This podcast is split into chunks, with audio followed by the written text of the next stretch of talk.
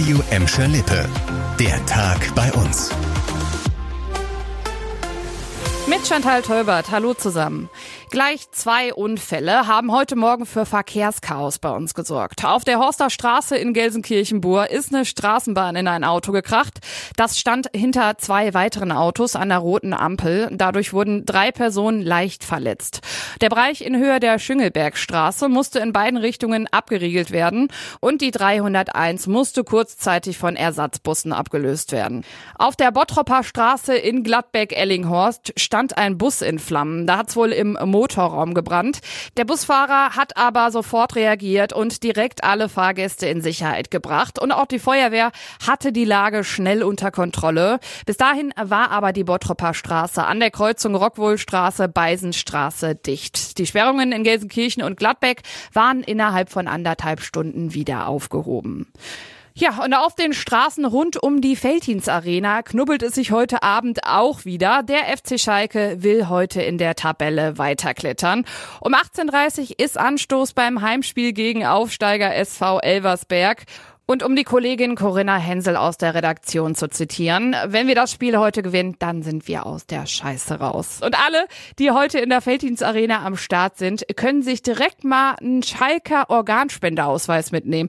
Der Verein will nämlich seine Reichweite nutzen, um auf das Thema aufmerksam zu machen. Und dafür sind heute auch Experten in der Schalker Arena. Die Bereitschaft, Organe zu spenden, kann Leben retten. Die Ausweise mit schickem Schalke-Logo und der passenden Hülle werden heute auf Schalke verteilt. Ihr bekommt die aber sonst auch in allen Fanshops und in der Geschäftsstelle im Bergerfeld.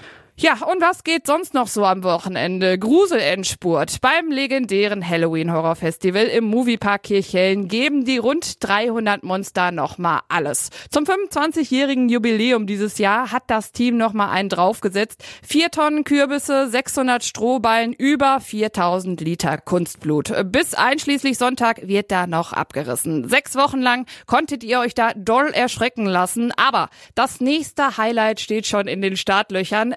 Winterpause ist nicht. Dieses Jahr gibt's zum ersten Mal eine Winter-Event-Reihe. Ab dem 1. Dezember verwandelt sich der Park in ein Weihnachtsfilmset.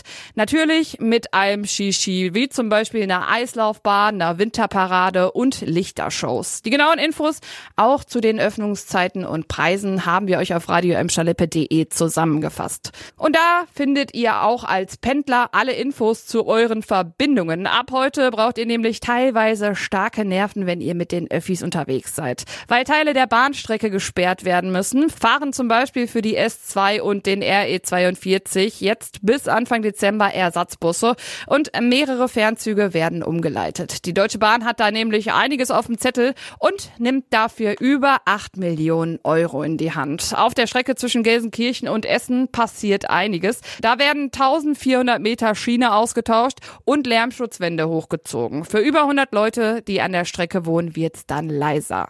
Und das war der Tag bei uns im Radio und als Podcast. Aktuelle Nachrichten aus Gladbeck, Bottrop und Gelsenkirchen findet ihr jederzeit auf radio und in unserer App.